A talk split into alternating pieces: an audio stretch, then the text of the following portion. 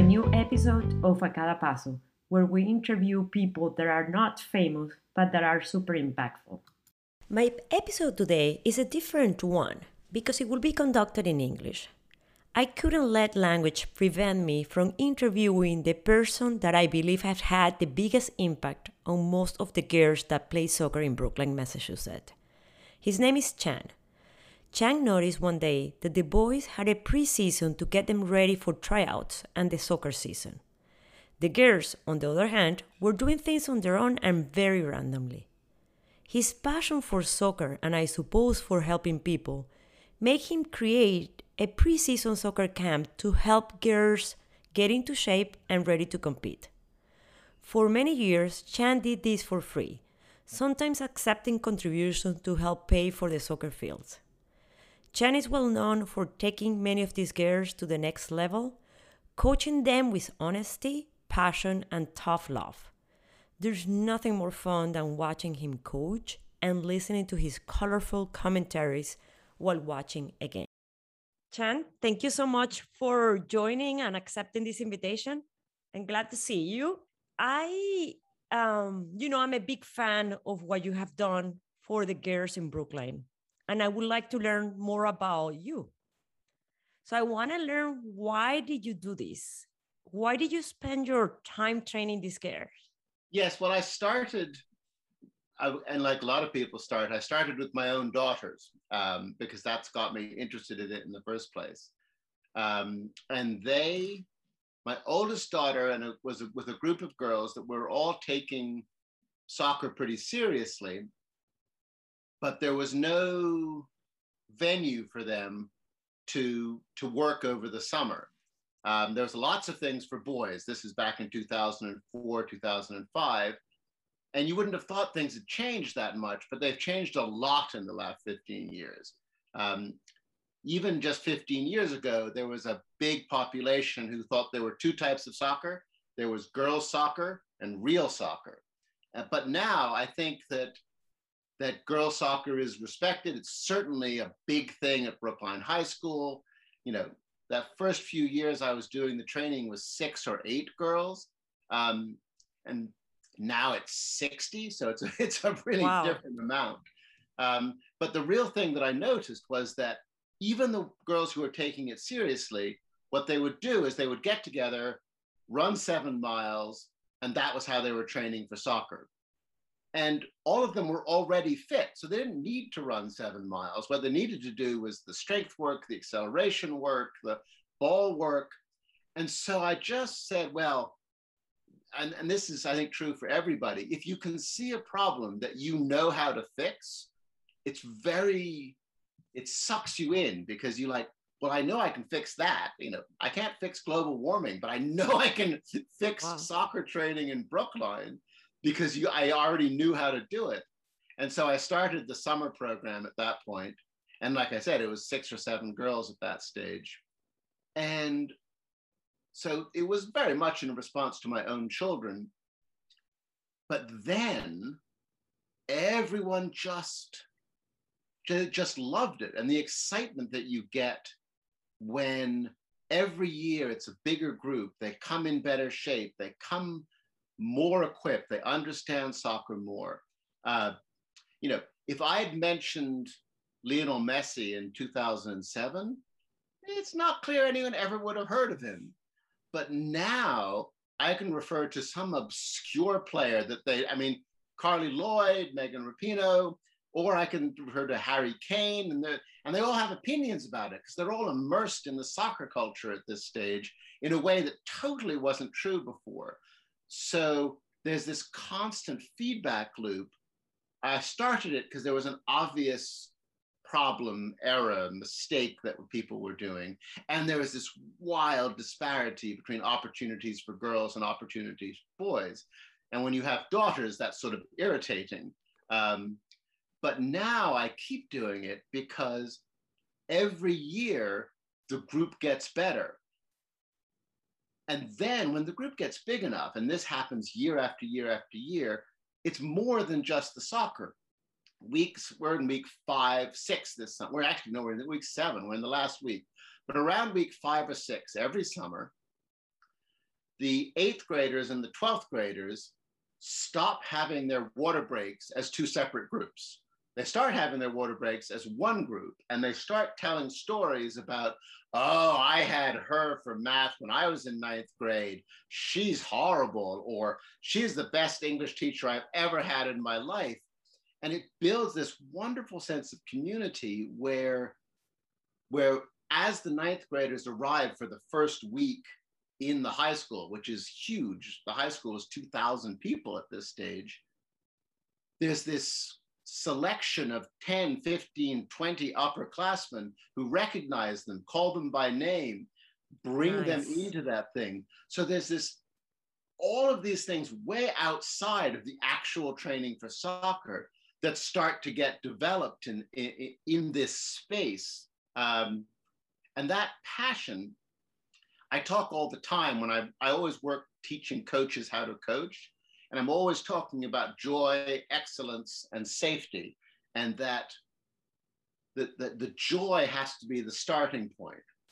And when they're when you're giving out joy, it comes back to you in the same way. And so I get this amazing benefit from just constantly seeing how how joyful the girls are as they train and sometimes in the abstract, I tell people what they're doing, and they're like, wait a minute, it's 95 degrees.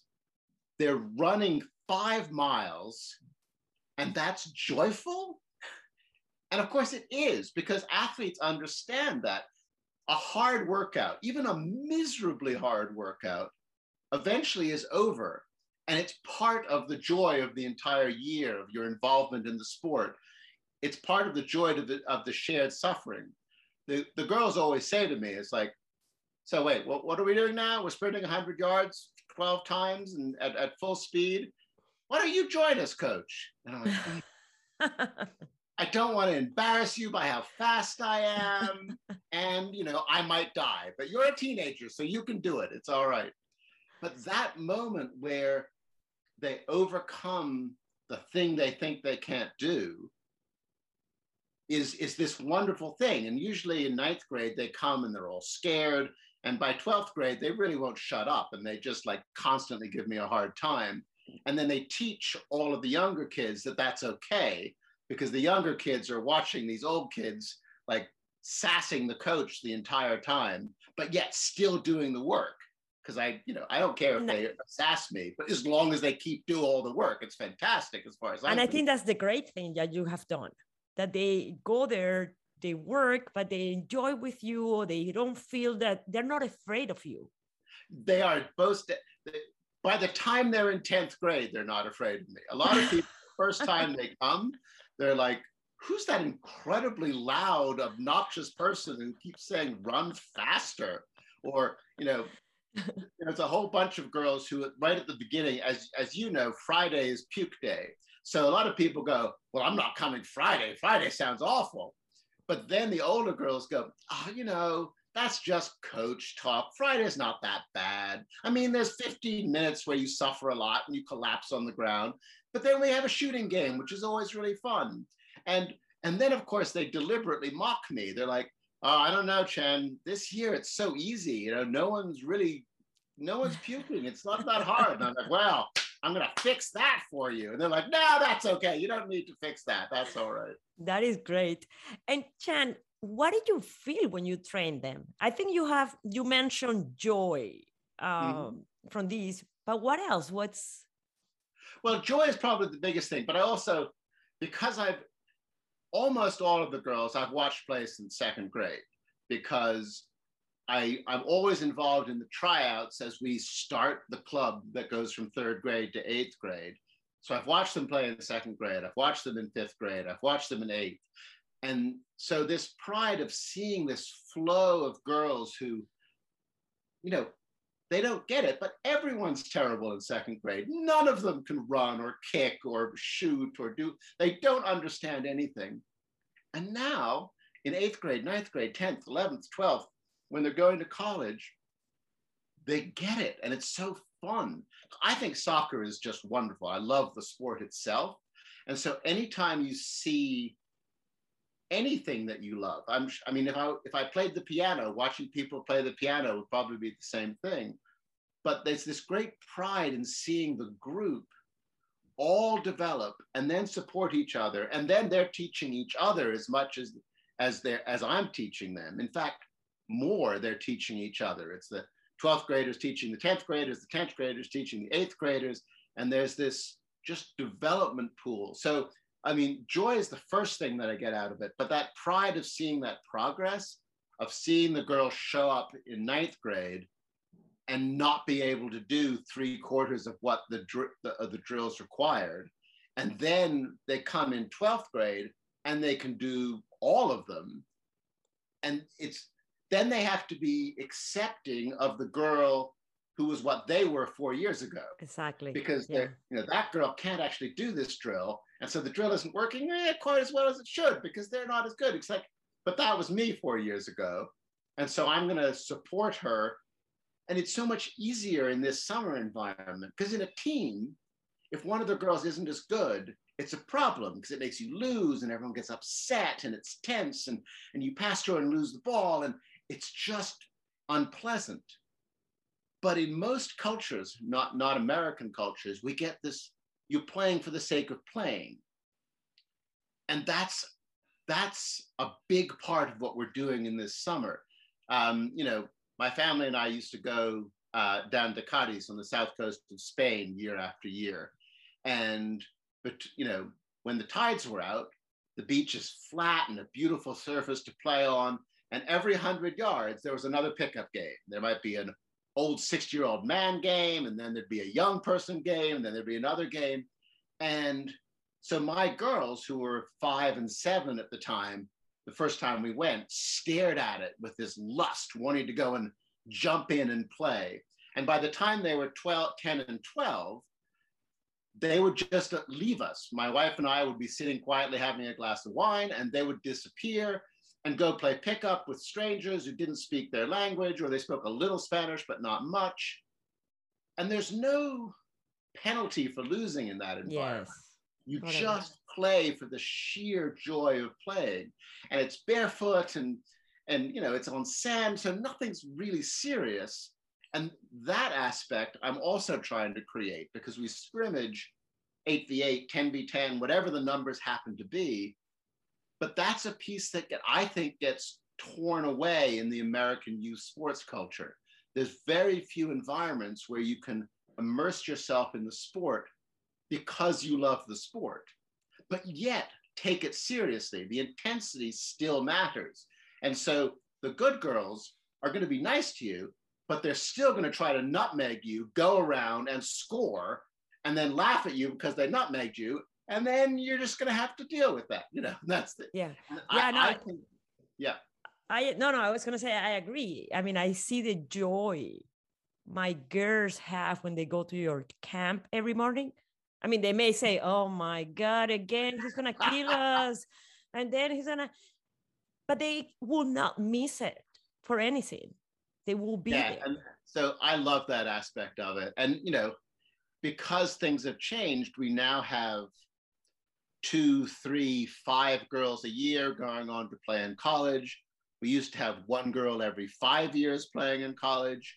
And so, you know, there are often upperclassmen, you know, sophomores who come back and, you know, jump in for a few days. And so that's also an inspiration because they're like, yes. oh, that's what, you know, a girl playing at UPenn looks like. And maybe I, maybe I can aspire to that. Maybe that's in my range or, that's what a girl playing at Wellesley looks like. And I can, I can, maybe I can play at Wellesley. And so it just gets an idea that they can keep playing soccer. And it's very hard to, to keep playing soccer competitively in the States if you don't follow the college path, because once you've graduated from college, it's, it's beer leagues. It's like, you know, you go and have a couple of beers with your friends and you play. And so you might as well play until you're 23, which is about the end of it, and then go on and have the rest of your life. But I yeah. think it's it's so it teaches so many things because you're always making all these decisions. You have to focus, you have to think about how space interacts. And so I think it's a wonderful, that's a wonderful yes. way of just interacting with the world. And Chuck, now you said it's a great way for them to learn. I want to mm-hmm. know what you're learning from them. What am I learn it. Yes, what, what yeah. from them, from training them. What yeah, yeah, no, that's very true. Um, one of the things I didn't know when I started it is how training pumps up the self-image of teenage girls. Um, because I introduced weight training about six years ago, where we were lifting weights and and you know building muscles and being strong. And a lot of people were like, "Well, what do you, you know? That's not really soccer related." I mean, of course, it is soccer related. Being strong is fabulously useful to play soccer, but I one of the things that's jumped out at me is just this whole idea. One one girl said that her father told her that since she started doing the weightlifting with me, she was sitting up straighter at the table. She was walking into a room totally erect as she walked into the room, not slumping. There was a there was a a pride in her place in the world. There's a there's an ability to walk into a room and say, you know what, this is my room. I'm I'm owning this now. Um, and I think physical training gives you that power and grace that you can move through the world with. And I had no idea that that was going to be an, an outcome of one of the thing of, of the training. The, the ability for it to affect the self-image of the teenage girls, um, I think really surprised me a lot. Wow. And what are things you want to continue learning? Well, it's it's hard to know because I sort of, in general, my whole philosophy of life is you like you sort of wait and see how this thing works, and if it works, you sort of follow it wherever it goes. So I want to keep following it where it goes. At some level, I'm going to be too old. I mean, I you know when I started it, I was in my early 40s, and now I'm 60, and I'm like, I'm not sure that I can do this when I'm 75. It seems like it might be a little unreasonable. But I, I, I want,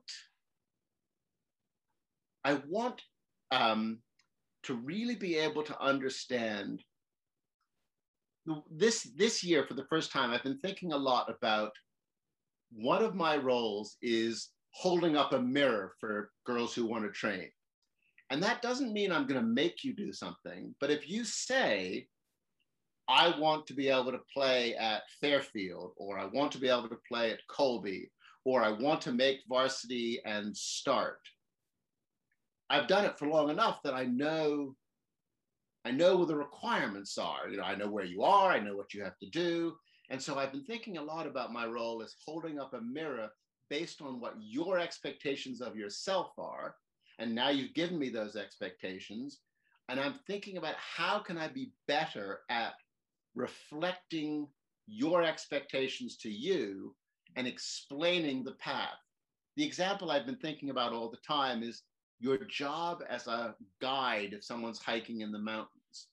If they want to go for an eight hour hike, you take them on an eight hour hike. If they want to climb a 14,000 foot right. peak, you have to say to them, well, to do that, we have to leave the house at three in the morning. And the first four hours are going to be in the dark because we can't make it up and down in time without leaving when it's pitch black dark. And if they don't want to do that, that's totally fine. But you can't climb that peak in that day unless you commit to that. And so I've been thinking of my role very much as a guide and trying to think how do I get better at hearing and then reflecting the individual goals of all the girls. And a lot of the girls make it very easy because they they come right in front of me, they tell me their goal, and they say, How do I accomplish this? But those are the five or six who are the most uh, comfortable in having those conversations. And they tend to already be 11th graders because they've, they've known me for seven years by that stage. But I want to get better at doing that for the whole group because other people aren't quite willing to admit that they have soccer goals, ambitions. And because, you know, if you don't have an ambition, you can't fail. because you, you, yeah. you don't have a goal, you're going to be fine. There's no failure if you don't have a goal, but they all have goals of some sort or another. And so I've been trying to get better and think about what it means to make sure I hear all of those goals and then communicate those girls' goals back to them with the path that's required. And maybe also help, depending on the goals of the girls, help them with mm-hmm. the process. Because, yeah. for example, for me, when I came, I had no idea what I needed to do for my girls to play soccer in college. Right, right. Um, no, I, I think that's true of a huge number of parents. And one of the things that frustrates me so much is that, and you know the club culture that exists out there. And lots of the club coaches I know very well, I'll have a beer with, we'll be at conferences together, and they really know the game but they get stuck in this environment where you know the team has to have 20 players in order for it to break even for the club.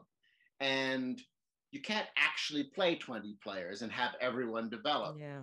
So the last two players are getting screwed and sometimes they're really excited because they come and talk to me and they said hey i made the DA team.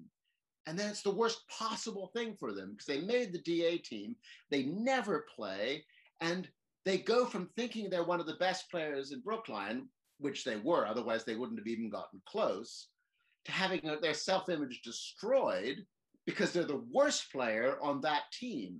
And that battle, I, you know, it's very, very hard to communicate that to both the girls and the parents and the, because the clubs basically want to do the right thing, it's just hard for them sometimes that if the parents know in advance what the what the dangers are, I can help them sort of walk through the difficulties.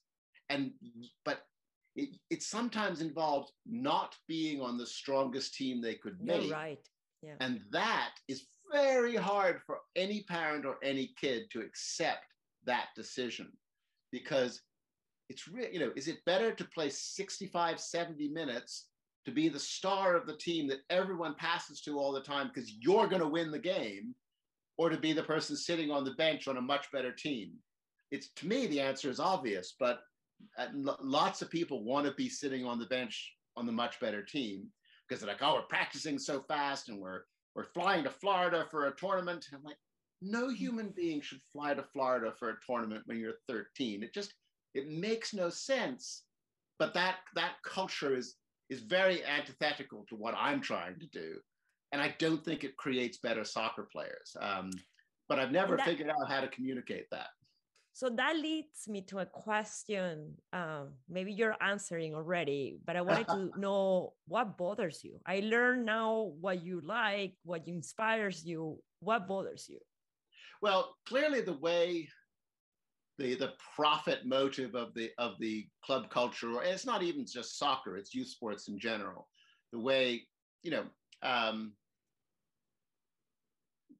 I, I have a friend whose son plays for Birmingham or not not major Birmingham but the Birmingham youth program. He's he's he's aged out of it now but he was I think it cost them a hundred pounds a year. They played five days a week. They had a uniform. They had professional coaches. They had free tickets to this senior team because they wanted them to be associated with the club. And so there was this, there was this, the only thing that mattered to that coach was how many players were great when they were 18. And what their results were when they were 12 was had no effect whatsoever. And I'm always focused on that. When I work with, I have, I mean, next year, September, I have a fifth grade team and a seventh grade team. And what I care about is how many of them are playing high quality soccer when they're in 11th grade. But if my job depended on all of them coming back next year, and if someone was paying me to win games, I'd have to do it differently.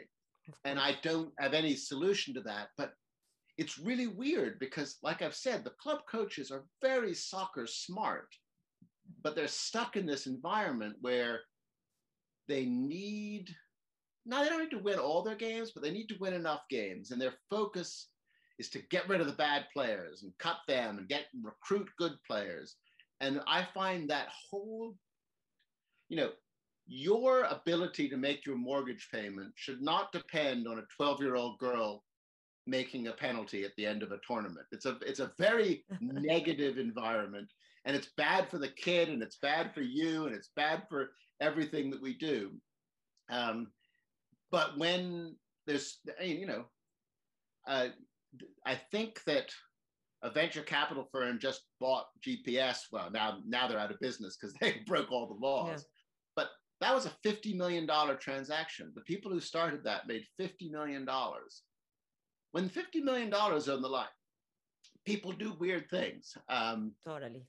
And I don't know what the solution is, but I find that frustrating that we that sport becomes something other than sport for its own sake. Um, yeah, and I yeah I totally get it. I actually I was gonna tell you I my daughter was playing in a team and they lost the last three games.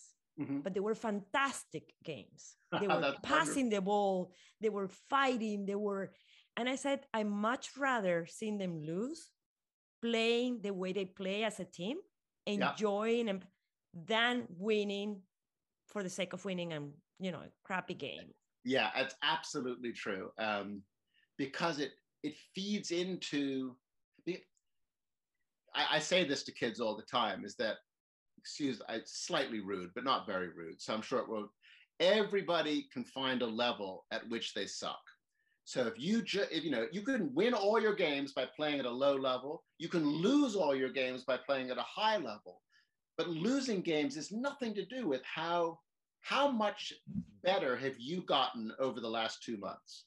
You could play 10 games with great intensity, lose all 10, and you have gotten it to be a much better soccer player. That's a successful season. But I, it's legitimately hard to judge that, right? As a parent, who and most American parents aren't don't have a soccer background. They didn't grow up worshiping, you know, Maradona. It's just so they don't have that ability to recognize beautiful soccer for its own sake. But everyone knows the difference between a win and a loss. So it's an totally. easy thing to, to recognize at that point. Yeah. But it's not just soccer because the basketball programs, the AAU basketball is the same thing. People recruit players. So I think it's connected to something deeper than just Americans' relationship with soccer. Well, it's an outcome based uh, society. It's very it's very outcome based. So, what are the what is the thing that you're most proud of of yourself? Well, I ended up leaving the company I was working for in 2002 and I, I took a year off because I was just burned out from working too hard. And then my wife's company took off. So I then became the house husband at that point, where I walked the girls to school, I made the dinners and all of those things. And I would think that it was, it never even occurred to me that I was the man, so I should be earning money. I was like, my wife's earning lots of money, so I'm I'm going to stay home and look after the kids. So for me, that was the most proud of. Is like from the age of 12 until they went to college, I was the guy who was always home for them, and I feel incredibly lucky about that. But I also feel incredibly proud that you know that I had that 10 years with them before they headed out to college. Wow, that is very nice. Is there anything you wish you had done differently in your life? and why? Well, it's, it's in a way the same question. You could not have convinced me when I was 25 to go and become a soccer coach because I was, my ego was so tied up into running businesses, starting businesses, being president, you know, being an entrepreneur. Somehow I got that vision in my head for the correct way to live my life. And so it wasn't really until I was 40 when I'd done that, started a company, sold a company, my wife then went off and started her company, that I started just being the father and then started doing the soccer coaching. But why I didn't just start being a soccer coach at 23 after I'd graduated college, I have no idea. I love coaching soccer and I would have been able to make a perfectly fine living. But I did not know that when I was 23. And I wouldn't have done it because my ego was so tied up into my self image as an entrepreneur that I just couldn't possibly have done that. But that was a big mistake by me. So I had another question that I wanted to ask you, but hearing you this uh, answering this question, I'm thinking of another one. Okay. Is there anything you will tell the girls that you're training right now that will help them learn from your own experience? Is there anything, any message non, you want to give? Non-soccer related? Yeah, non-soccer. Yeah, we we talk about a lot of those things. Mostly, we talk about how much boys are terrible. So that's one of the topic of conversation that comes up all the time. It's like, oh yeah, there there was a bunch of boys practicing at Skyline the other day, and they were all taking off their shirts for no reason, and everyone's like, "Oh, what are they doing?" And it was like, "Yeah, boys are terrible. What what can you do?" Um, but no, I I try not. I don't think. I am generally very impressed by teenagers. I think they're incredibly smart and interesting, and I would say I do much more listening to what they're planning to do rather than give them advice on how to do it. I, I mean, you know, someone had a plan to set up a dating service, a dating service app based on the books you like. And they were all brainstorming about what the name would be. And I was just laughing hysterical. This was about six years ago. I haven't seen the app show up in my feed yet, so maybe they never did it. But the plans that all the girls have are so life affirming and life changing and world changing. I d- I don't feel any need to jump in and direct them in any way because I'm just, I love listening to them. And I think they're, I think it's just an impressive group. And I don't think it's just this group. I, in general, think teenagers are much smarter and much more capable than like they're portrayed the way people talk about them and i just enjoy like getting that energy from them this is great chan chan i have a journal that i write every day and one question that i ask myself every morning is is there anything that i learned from yesterday that mm-hmm. i don't want to forget? And that helps me like i don't want life to go by without learning from it. So is there anything that you have learned recently that you don't want to forget? Well i i'm very nerdy about that type of thing. So i write down not every week but i write down um, basically every summer what i anticipate the, the every player that i've coached is going to do over the next year um, and then I see them a, in a year from now and I go, oh, they did better than I thought, or they did worse than I thought. I wonder why that is. And often I know I figure out why it is. And then I think, all right, I need to fix that for the next girl who comes along with that issue, or I want to encourage them to do that thing.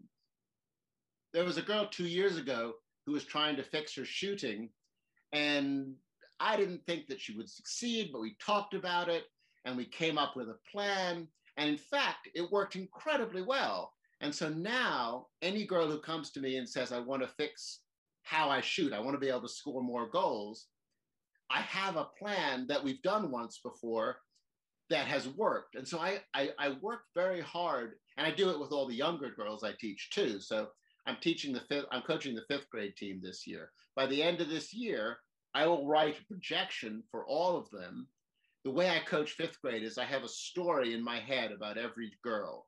And the story is always a happy story. It's like how they get from here to being a starting varsity player and then going to play in college. It doesn't always work out, but I always create a story for every girl I coach. And I always write them down because then it keeps me honest about what I thought I was looking at five years ago and 10 years ago. And I find that it's not so much that I learn something from yesterday, but I learn from predict, predictions that I make about each player by looking at how accurate or inaccurate those predictions were. Well, you know that a lot of people are going to be listening to this and they're going to be asking you for that list. well, Chan, I want to end every interview I make with something my father taught me. And in your case, the phrase that comes to my mind is a clear one. It's in Spanish. I have to say it in Spanish and then I'm going to translate. Is el que no chuta no mete gol. And that means if you don't shoot, you won't score. I shout that a lot. No, I shout it in English. Is there a phrase that you relate with? Is there one? I don't know that there's a phrase exactly, but there's an idea that I relate with. It's like, I feel that, and this applies to how you play soccer as well as how you live your life, which is that you're responsible for solving the problems that you can see. Um, and so if you understand that there's like the defenders haven't got back, you're responsible for getting back. Or if you, you know, I just feel that, and this is why I, I end up doing soccer stuff. I can see how to fix it. And because I can see it, I think that makes me responsible for doing it. And so that's, I feel that that idea of being responsible for the problems that you can actually see is, a, is an idea that motivates me both from a soccer coaching and also a life standpoint.